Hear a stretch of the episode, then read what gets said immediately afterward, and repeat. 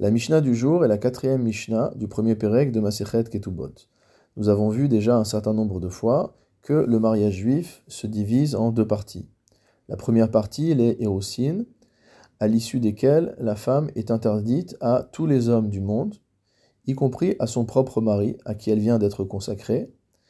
et elle ne lui sera permise qu'après les Nisu'in, la deuxième partie du mariage. Nous avions donc vu qu'une jeune fille qui est devenue veuve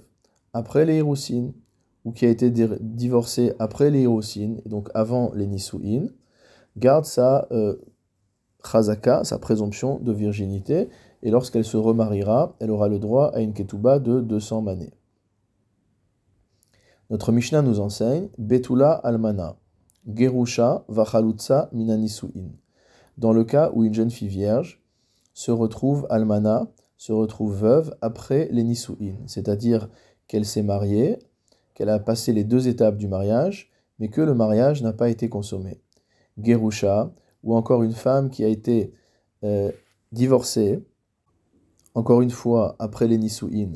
mais avant d'avoir consommé le mariage, Vachalutza, ou encore qui s'est retrouvée dans un cas de Khalitza, après les nisuin, mais avant d'avoir consommé le mariage, c'est-à-dire que son mari est mort avant que le mariage ait été consommé, et elle a reçu la Khalitsa du beau-frère. Ketubatan Mané, toutes ces femmes-là auront une ketuba de 100 dinars, ve'en laen ta'anat betulin, et on ne pourra pas faire de réclamation en virginité à l'égard de ces femmes-là. En effet, même si a priori le mariage n'a pas été consommé, à partir du moment où une femme rentre sous la roupa, on considère qu'elle est becheskat beula, que sa présomption vient, devient celui d'une femme qui a déjà eu des rapports. De la même manière, Hagioret, la convertie, Vehashvuya,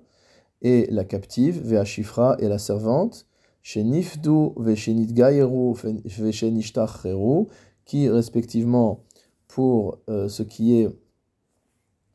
de la captive qui a été délivrée, de la convertie qui a été convertie, et la chifra, la servante qui été affranchie, Yeterot albenot shalosh shanim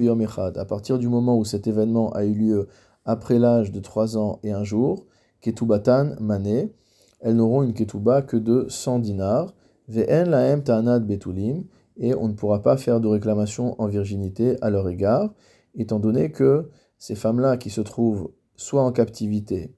soit qui étaient non juives, soit qui se trouvaient comme servantes, elles ont une chazaka, elles ont une présomption comme quoi elles ont déjà eu des rapports,